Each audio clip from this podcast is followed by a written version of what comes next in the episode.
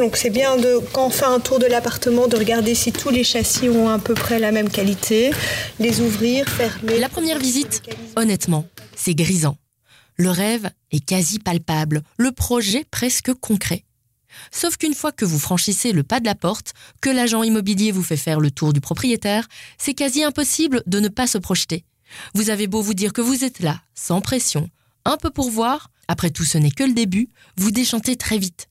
Vous comprenez que sans être préparé, sans savoir où et quoi regarder, cela risque d'être beaucoup plus long que prévu, et surtout que la liste des questions est longue, comme la route vers votre future maison.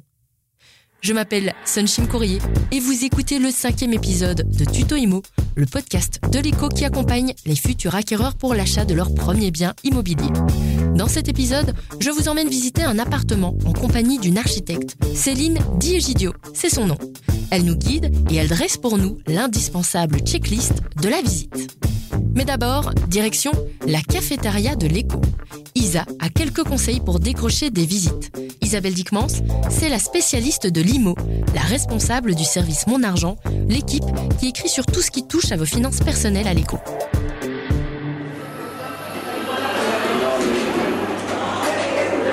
Salut Isa. Avant de trouver mon appartement, j'ai visité une trentaine de biens. Une vingtaine. Non, une trentaine. Euh, je ne sais plus. Euh, je pense que ce qui m'a aidé, c'est vraiment d'être bien accompagné. Bah oui, Sun, c'est un bon début. Même si on n'est plus dans le contexte bouillonnant de la sortie de confinement où tout se vendait à n'importe quel prix, bah le marché reste tendu sur, certains types de biens. Et donc, si tu trouves un appartement bien localisé avec un bon PEB, un espace de bureau, une terrasse, bah tu seras clairement pas la seule sur le coup. Alors, bah clairement, si euh, tu peux déjà rassurer les vendeurs sur les financements que tu as, ben voilà, tu vas pouvoir être plus réactive euh, si tu tombes sur la perle rare. Alors après, bah, montre-toi avenante, chaleureuse. Ça peut bien sûr aider, bah, enfin, un peu comme euh, dans pas mal d'aspects euh, de la vie. Et en fait, aller sur le terrain, c'est vraiment le meilleur conseil que je peux te donner. En fait, te contente pas des petites annonces en ligne ou même des agences, parce que les plus belles offres, elles existent très souvent d'abord par le bouche à oreille. Et donc, on parle de ce marché qui est en fait le marché off-market. Ça échappe à la commercialisation officiels, donc c'est des biens qui sont pas encore mis en ligne ou qui sont pas encore dans les agences. Et donc pour trouver ces biens, bah, balade-toi dans ton quartier idéal pour repérer les offres qui sont collées aux fenêtres. Parle de ton projet aux commerçants du coin, parle-en à ton entourage, au cas où ils entendraient quelque chose. Enfin bref, c'est vraiment bah, le principe du bouche à oreille. Maintenant que notre agenda est bien rempli, comment se préparer aux visites? Préparons une checklist avant toute chose, filez voir votre organisme de financement et peaufinez votre offre. D'ailleurs, je consacre l'épisode suivant à l'offre. Comme Isa vous l'a dit, le mieux, c'est d'être prêt lors de chaque visite. Ça vous permettra d'être réactif si vous avez un coup de cœur. Ensuite, faites un tour chez le notaire, c'est super important. Vous pouvez évidemment vous renseigner par vous-même et apprendre au fur et à mesure, mais un notaire pourra vous aider à préciser votre projet. Les frais, les niches fiscales qui varient d'une région à l'autre et les questions de TVA, etc. Peut-être le plus important, prenez le temps de faire un tour dans le quartier si ce n'est pas encore fait. Est-ce que vous êtes proche de l'école des enfants, de votre travail, de la piscine que vous adorez, du centre-ville où vous aimez flâner le week-end? Et puis, le quartier peut aussi évoluer, il peut changer. Est-ce qu'il y aurait un nouveau métro bientôt? C'est une bonne nouvelle parce que ça fait grimper la valeur de votre bien, mais gare au bruit et à la poussière pour les prochaines années de travaux. Un dernier détail à régler avant les visites, faites une petite checklist. Notez-y tout ce que vous devez demander et vérifier pour ne rien oublier. Comme promis en début d'épisode, je vous présente Céline Di Egidio. Elle est architecte. Bonjour Céline. Bonjour Céline. Es-tu prête à visiter l'appartement aujourd'hui? Allez, allons-y on effectue une visite d'un bâtiment et d'un appartement à acheter, la première chose, c'est que la visite bah, commence quelque part à, l'extérieur. Un, sur la localisation de l'appartement. Cet appartement-ci, on est dans une place euh, proche de la gare du Midi qui est assez bruyante. Et une deuxième chose importante, bah, tu peux déjà regarder la façade. Est-ce qu'elle a été bien entretenue? Est-ce que la corniche est en bon état? Ici, on voit que c'est un bâtiment qui a une belle façade avant, qui invite vraiment à rentrer à l'intérieur.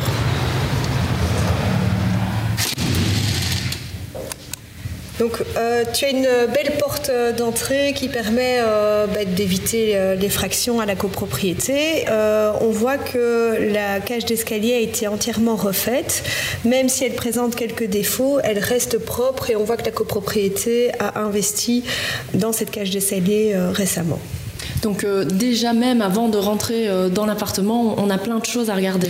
Euh, tout à fait. Donc que ce soit l'extérieur du bâtiment et les communs sont des éléments très très importants à regarder parce qu'ils présagent de la manière dont la copropriété gère l'ensemble du bâtiment. Ils vont mieux se faire une petite checklist avant de commencer une visite en fait? Sûrement, très sûrement. Déjà demander tous les documents de copropriété, les AG peut-être même, qui permettront de déterminer quels frais sont à prévoir à l'avenir dans l'immeuble qui potentiellement coûteront de l'argent euh, après l'acquisition du bien.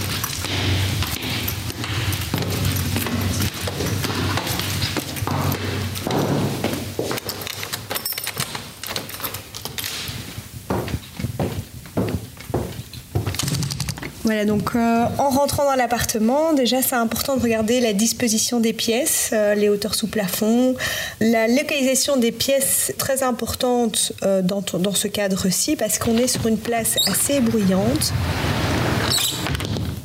Et donc, il est logique d'avoir plutôt les, espaces qui nécessitent moins de calme, tels que les espaces de vie du côté plus bruyant de la rue, et d'avoir les espaces plus calmes côté jardin, permettant bah, d'éviter les bruits de tram, etc., euh, et, d'être perturbé dans son sommeil.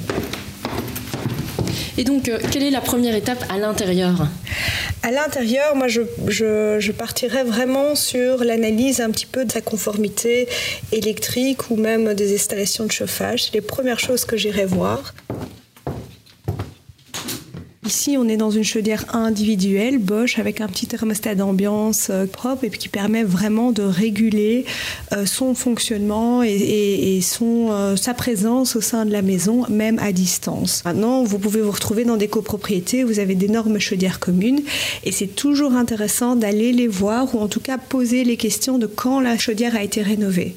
Si dans une copropriété, vous avez une chaudière qui a plus de 30 ans, vous savez que cette chaudière nécessitera un investissement investissement important de la copropriété et que donc potentiellement, de nouveau, ça, ça impliquerait des frais euh, conséquents pour vous à l'avenir. D'accord.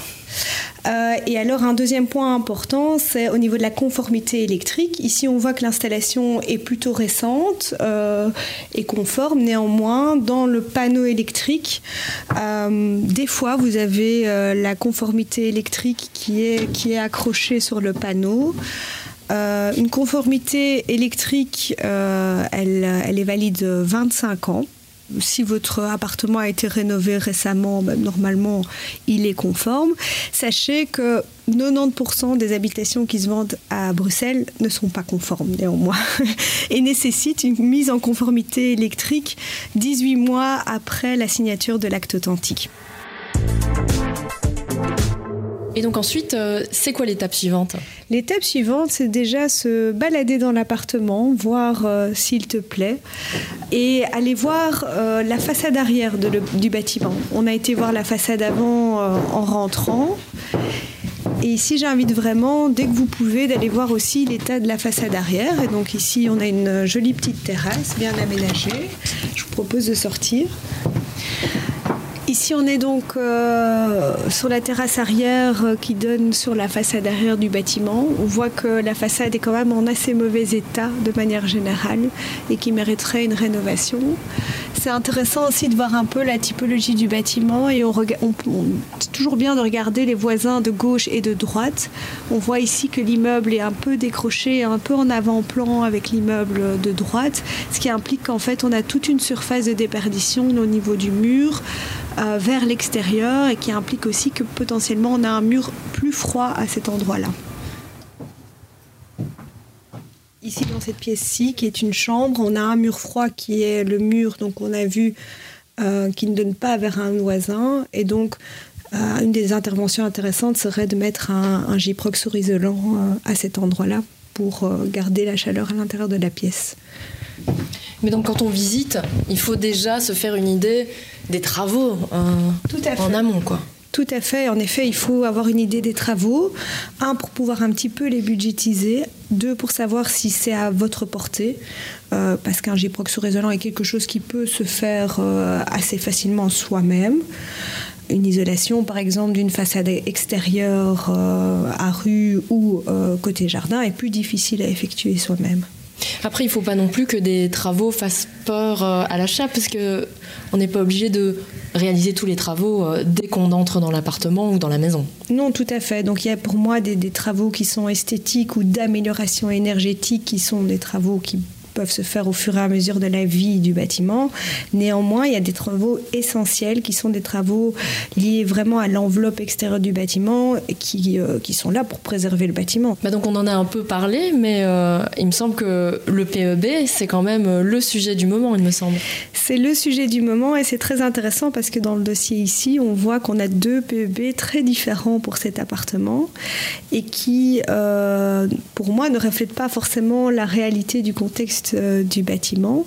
En parcourant les PEB, j'ai déjà vu que probablement à l'encodage, il y a eu des différences euh, notables qui ont été faites dans les deux, dans les deux situations.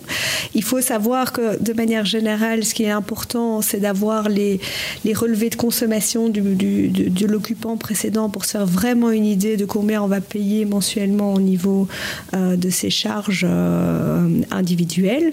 Après, au niveau PEB, ce qui est très très intéressant, c'est la partie qui euh, permet de vous suggérer des améliorations euh, thermiques euh, au niveau du bâtiment et même techniques et qui donne le droit ou l'accès à certaines primes. D'accord. on peut aller voir la cuisine et la salle de bain qui souvent sont des éléments un peu tape à l'œil et qui influencent beaucoup en fait l'acquisition d'un bien. Donc là on est carrément dans une cuisine qui n'est pas finie. Alors ici, l'élément beau de cette cuisine, je crois que c'est le carrelage euh, type euh, zélige, qui donne bien. Euh, et donc clairement ici, pour refaire une cuisine un peu, un peu convenable, il faudra prévoir un petit budget et que donc les frais sont purement esthétiques dans ce cas. Mais la qualité des finitions intérieures est un point secondaire selon moi.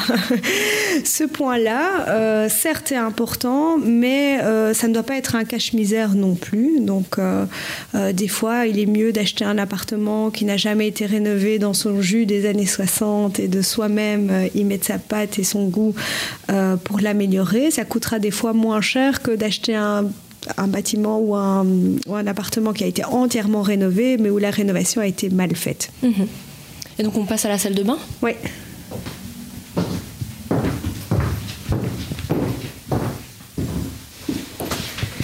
Donc ici on est dans la salle de bain du bien qui a été aussi euh, refaite. On constate qu'il y a une petite ventilation présente, on l'entend. Comme cette salle de bain ne dispose pas de fenêtres, il faut vraiment faire attention qu'il y ait des ventilations présentes au droit des, pièces humides. Mhm. Ici, on voit que euh, la salle de bain a été euh, refaite et tout à fait utilisable, une rominetterie tout à fait utilisable et qui probablement ne demandera aucun frais à l'avenir. Mhm. Donc là, c'est la dernière chambre et elle est plutôt fraîche. Oui, cette chambre-là, quand on rentre, on sent tout de suite un coup de froid et on, suspecte en effet que la toiture terrasse au-dessus euh, nécessiterait une isolation. Et quand on tape sur les murs, un peu partout, on entend en fait que la pièce a été recouverte entièrement euh, de, plaques de plâtre.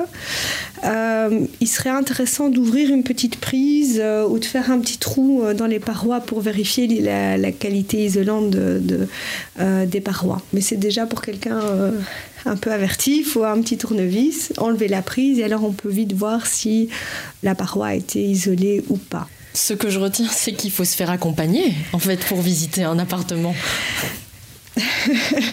Euh, oui, moi je conseillerais à tout le monde de se faire accompagner par quelqu'un ayant des connaissances en immobilier pour être sûr euh, ben, de savoir ce qu'on achète. Parce que l'important, euh, il est dans plein de choses, que ce soit la localisation, la qualité des espaces intérieurs, les finitions, le PEB.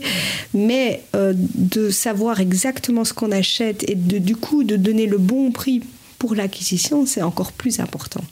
Une dernière chose que vous pouvez demander lors de la visite, c'est le montant du précompte immobilier payé annuellement par les propriétaires. Il dépend du revenu cadastral du bien, une sorte de revenu fictif censé représenter ce que vous rapporterez la location de votre bien pendant une année.